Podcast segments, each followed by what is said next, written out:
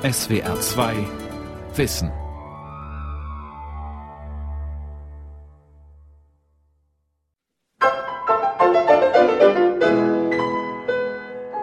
Jahre nach Einführung des Frauenwahlrechts sieht man, dass im Bundestag jetzt nur wieder 30,7 Prozent Frauen sitzen. Es ist nicht nur so, dass der Anteil von Parlamentarierinnen im Parlament stagniert, sondern er ist auch rückläufig. Also wir haben in der letzten Wahl das schlechteste Resultat seit 19 Jahren erreicht, was den Anteil von Frauen im Bundestag angeht. Ich glaube, das Problem liegt weniger daran, dass man jetzt Frauen das aktive Wahlrecht nehmen wollen würde, sondern dass man anzweifelt, dass sie gewählt werden können. Die geringe Beteiligung von Frauen in den Parlamenten ist doch schlicht Verfassungsbruch.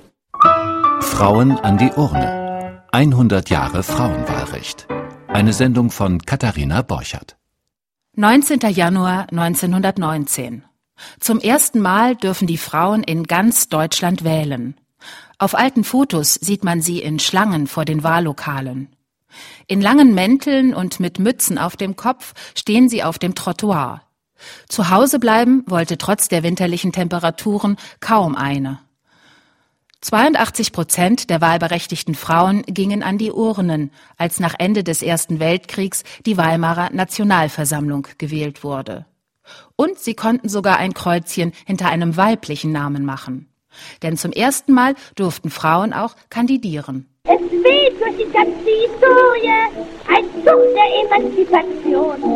Von Menschen bis zur Infusorie, überall will das Weib auf den Thron sang Claire Waldorf in den 20er Jahren. So leicht aber kam das Weib da nicht drauf, auf den Thron. Und kommt es bis heute nicht. Denn oben hat sich seit Jahrhunderten der Mann häuslich eingerichtet. Da konnte den Frauen um 1900 schon mal der Kragen platzen. Ihr Protest wurde radikaler, die Strafen gegen sie aber auch. Wir stehen ja hier vor einer sogenannten Hungerstreikmedaille. Ähm, darüber gibt es auch ein Plakat einer Darstellung einer Zwangsernährung im Gefängnis von einer Suffragette. Die junge Engländerin, auf einem Stuhl festgebunden und nach hinten gekippt. Ein Mann gießt Nahrung in einen Trichter, die über einen Schlauch in der Nase der Frau verschwindet. Eine Magensonde. Das Protestplakat ist eines von 450 Exponaten in der Ausstellung Damenwahl im Historischen Museum Frankfurt. Natürlich gab es auch Frauen, die weniger radikal dachten und handelten. Die Suffragetten aber schritten zur Tat, erklärt die Frankfurter Kuratorin Dorothee Linnemann. Wir gehen jetzt auf die Straße, wir demonstrieren, wir machen Sachbeschädigung, um auf unsere Anliegen aufmerksam zu machen. Und das führte eben auch zu Gefängnisstrafen für die Frauen, die dann in den Hungerstreik traten und ähm, dann im Gefängnis zwangsernährt wurden. Und wenn Frauen aus dem Gefängnis dann herauskamen, bekamen sie von der Bewegung einen Orden verliehen. Und das sind die Hungerstreikmedaillen, die eben auch die Farben der Suffragettenbewegung aufnehmen, also grün, weiß, lila. Das Band äh, ist so verfasst. Ein Orden, den sich die Widerständigen später ansteckten. Ein Orden auch, um im Kampf für das Frauenwahlrecht den Mut nicht zu verlieren. Denn die Argumente der Gegner waren vielfältig und sie waren zäh, sagt die Historikerin Kerstin Wolf vom Archiv der deutschen Frauenbewegung in Kassel. Das erste Argument gegen das Frauenwahlrecht war immer, die Frau ist emotionaler als der Mann und Politik ist nicht emotional, von dem her ist die Frau dort völlig fehl am Platz. Das zweite Argument war, die Frauen wollen das Wahlrecht überhaupt gar nicht. Das war einfach so eine Behauptung, sag ich mal. Das dritte Argument war ein ganz interessantes. Das lief nämlich darauf hinaus, Wehrdienst und Wahlrecht miteinander zu verknüpfen.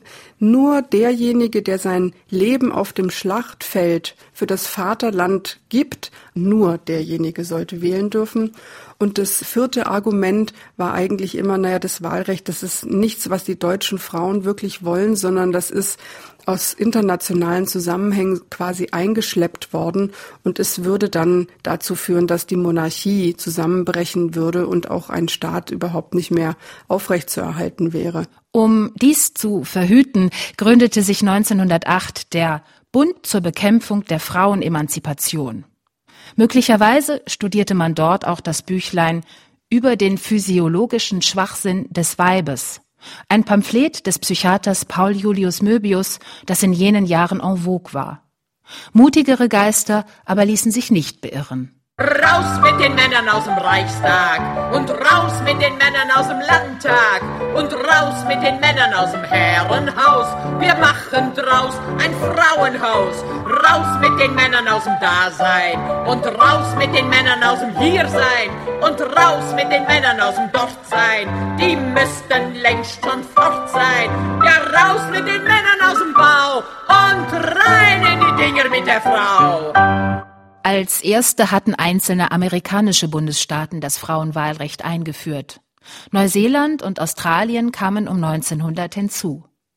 In Europa zogen 1906 zuerst Finnland und Norwegen mit, dann auch andere skandinavische und baltische Staaten. Die deutschen Frauen kämpften da noch um ihr Wahlrecht, und mit dem Ersten Weltkrieg geriet dieser Kampf gewaltig ins Stocken. Ein besonderer Dämpfer war die Kaiserliche Osterbotschaft von 1917.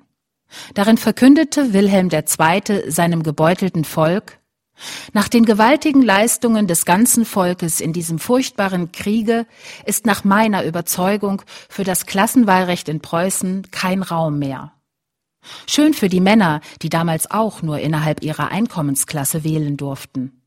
Die Frauen aber, die im Krieg berufstätig geworden waren, die heimische Produktion am Laufen hielten und die genannten gewaltigen Leistungen ebenfalls vollbrachten, kratzten sich ungläubig am Kopf.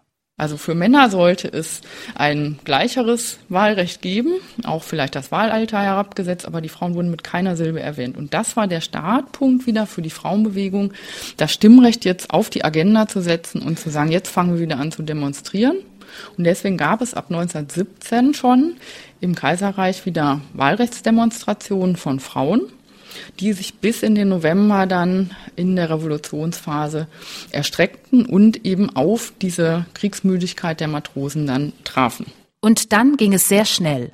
Am 11. November 1918 war der Krieg zu Ende. Nur knapp drei Wochen später war das Wahlrecht für die Männer reformiert und für die Frauen komplett eingeführt. Ab sofort konnte sich jeder deutsche Erwachsene zu einer Wahl aufstellen lassen. Zudem durften sowohl Frauen als auch Männer wählen gehen. Jede Stimme war gleich viel wert. Also den Parteien war es klar, mit der Einführung des Frauenwahlrechts hat man jetzt 50 Prozent, mehr als 50 Prozent wahlberechtigte äh, Menschen, die man auch gewinnen musste und um deren Gunst es zu kämpfen galt. Unterm Strich 17 Millionen neue Wähler weiblichen Geschlechts. Jetzt war natürlich die große Frage, wen würden die Frauen wählen? Interessanterweise hatten alle Parteien Angst, dass gerade sie nicht gewählt werden würden. Das zeigt sich insbesondere in dieser Wahl auch nochmal an den Wahlplakaten, dass die Frauen ganz explizit von den Parteien umworben wurden. Und auch zu Recht, da den Frauen eben das Recht zum Wählen sehr bewusst war und eben mehr als 80 Prozent der wahlberechtigten Frauen auch wählten am 19. Januar.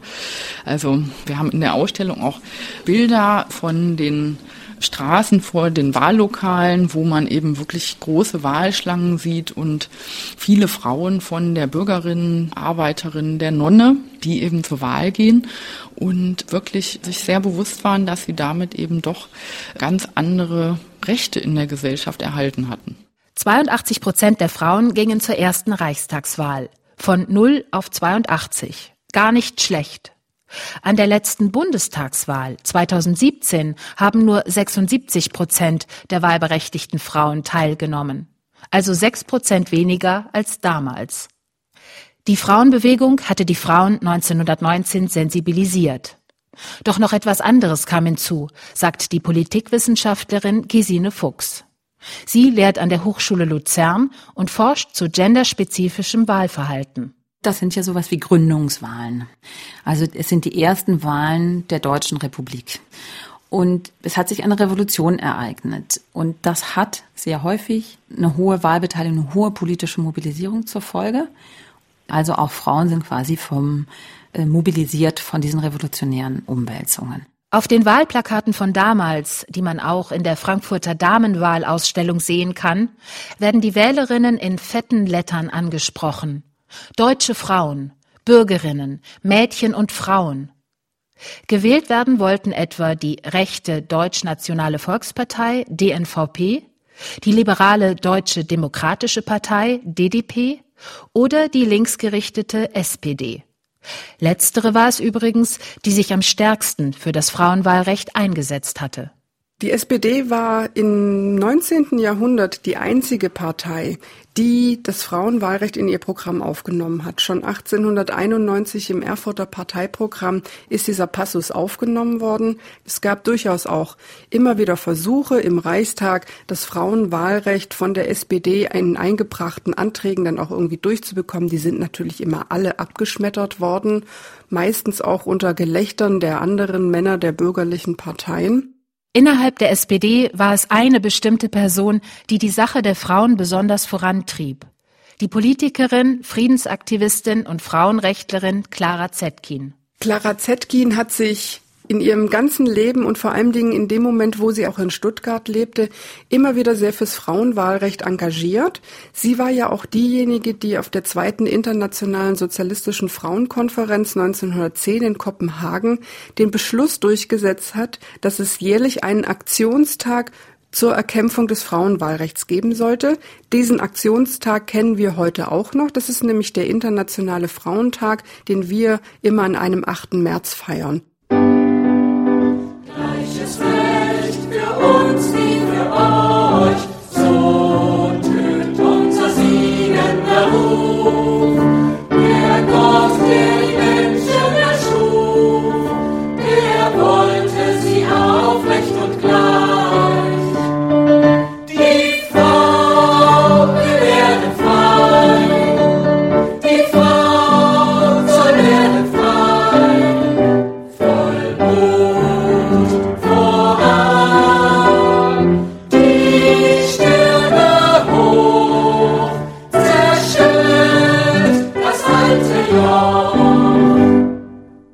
Weckruf zum Frauenstimmrecht von der Juristin und Frauenaktivistin Anita Augsburg.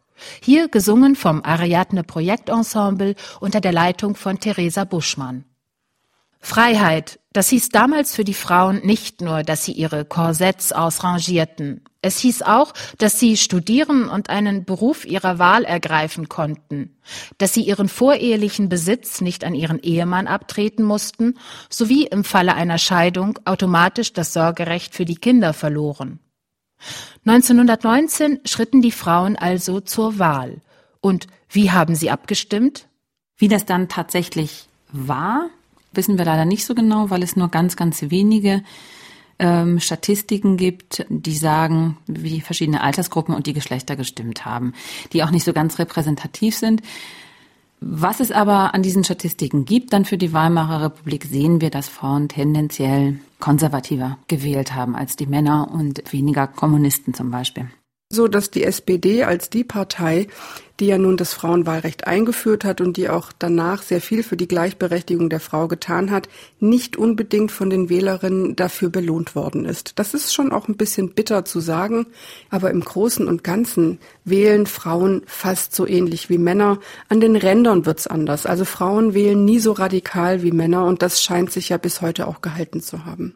Viele Frauen entschieden sich damals aufgrund ihrer Kirchenbindung für eine konfessionelle Partei, etwa die katholische Zentrumspartei. Für die SPD stimmten sie seltener, obwohl gerade sie besonders fortschrittlich war und die Präsenz der Frauen förderte. Die 37 Frauen, die es schließlich ins Parlament schafften, gehörten mehrheitlich der SPD an sowie ihrer Schwesterpartei der USPD. Damit lag der Frauenanteil im Parlament bei 8,7 Prozent. Klingt wenig, brach aber unter den Nationalsozialisten auch schon wieder ein und wurde in der BRD bis in die 80er Jahre nicht mehr getoppt. Vor einigen Jahren kam die These auf, gerade Frauen hätten Hitler an die Macht gewählt. Natürlich gab es Frauen, die die NSDAP gewählt haben, gar keine Frage.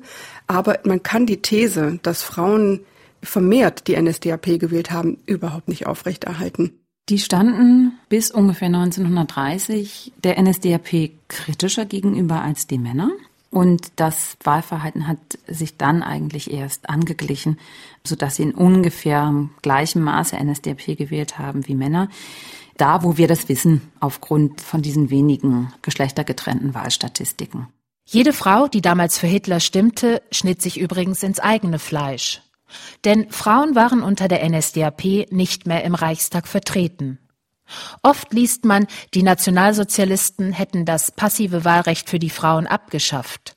Das aber stimme so nicht, sagt die Historikerin Kerstin Wolf. Sie haben es viel perfider gemacht. Sie haben es nämlich so gestaltet, dass überhaupt gar keine Frau der NSDAP zur Wahl stand, weil sie immer ganz klar gesagt haben, wir lassen uns von Frauen nicht vertreten. Und in dem Moment, wo nur noch die NSDAP zur Wahl stand, gab es kein passives Frauenwahlrecht mehr, weil es keine Frau gab, die für diese Partei überhaupt kandidieren konnte.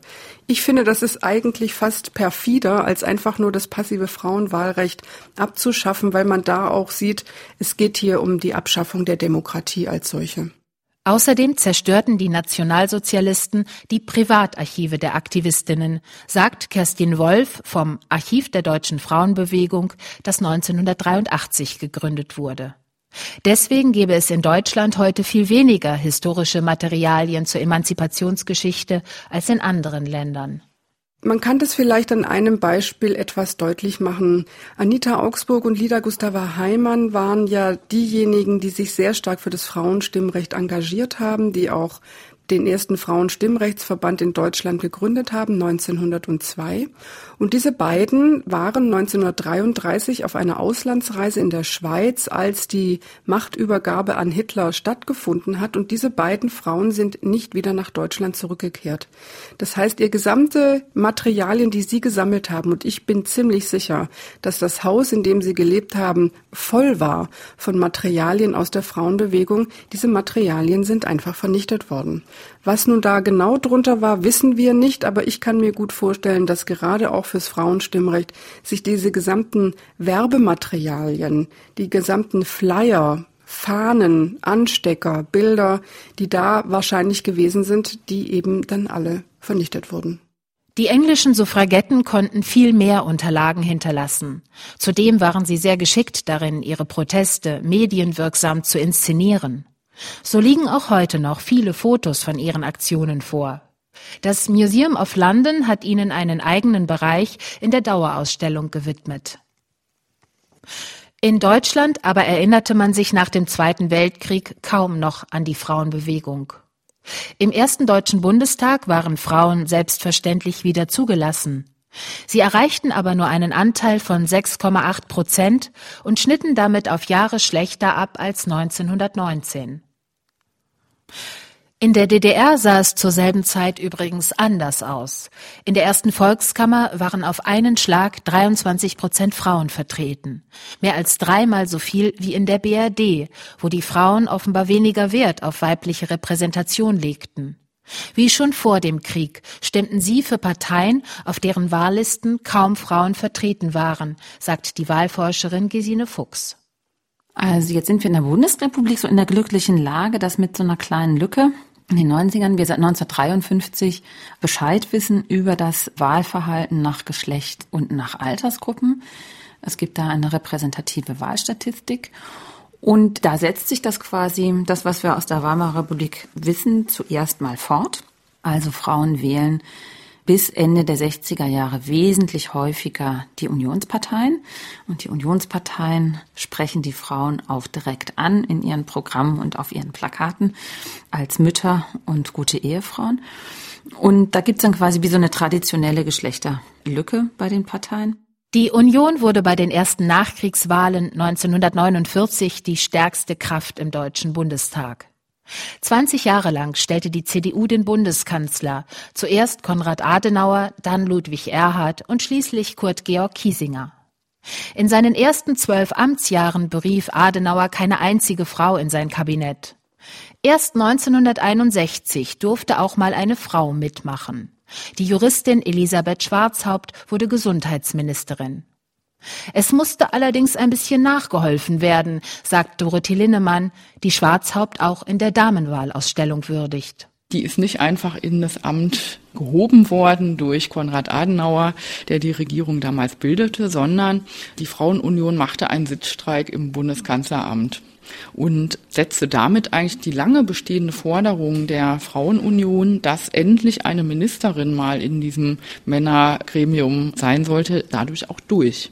Und das zeigt sich auch eigentlich vom ersten Bundestag 1949 bis heute an vielen Momenten, dass es ganz wichtig war, dass immer wieder Politikerinnen für Gesetzesveränderungen und auch Posten gekämpft haben. Also geschenkt wurde nichts.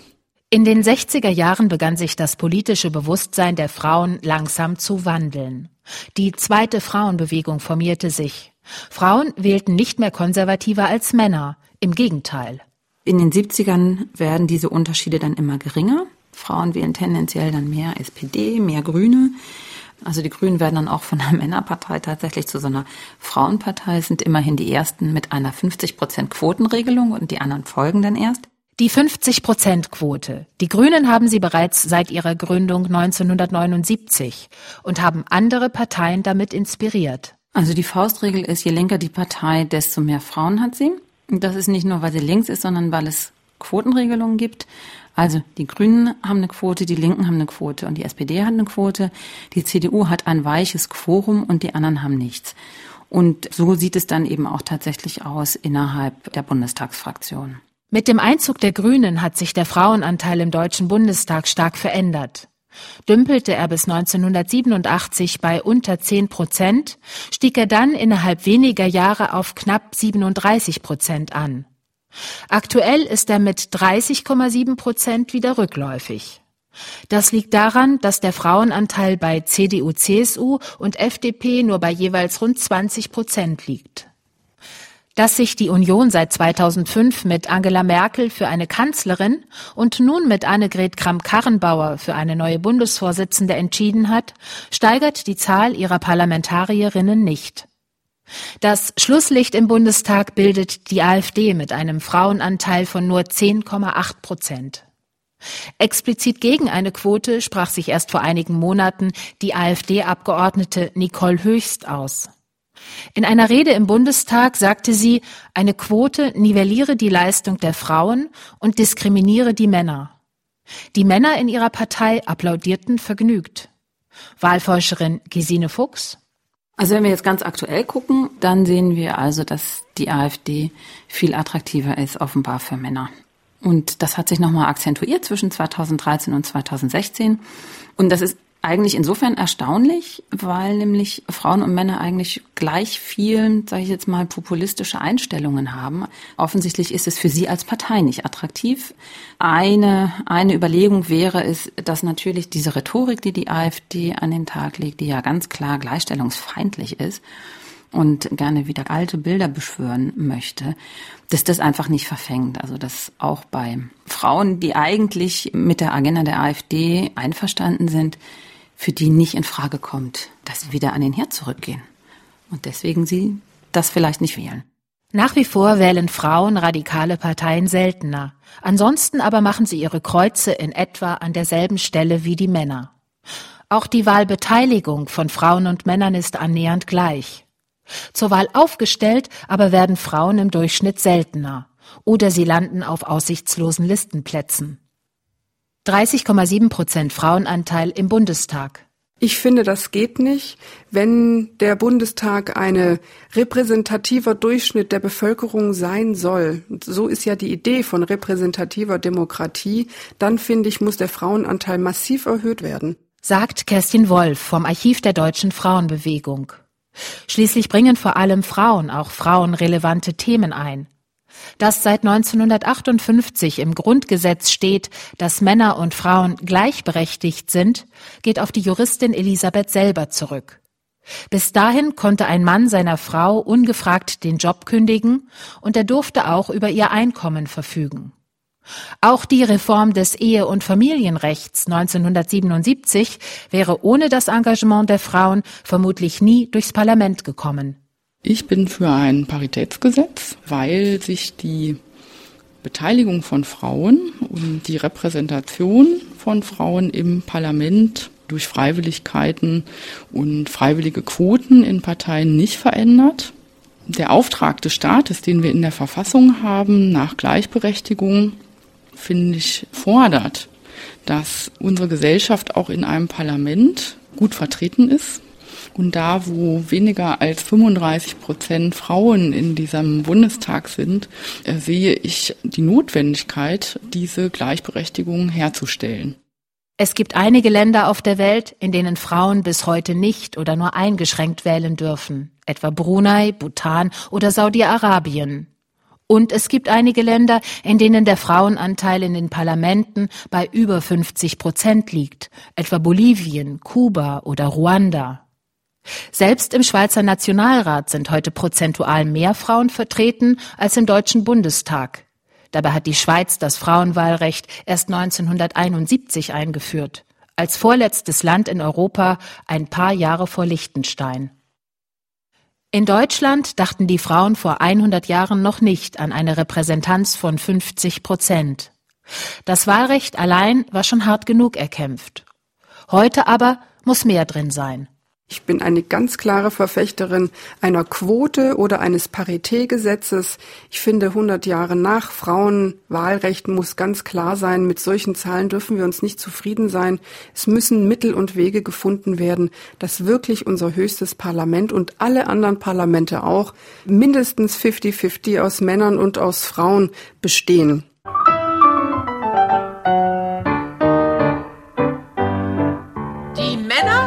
Haben alle Berufe, sind Schutzmann und sind Philosoph.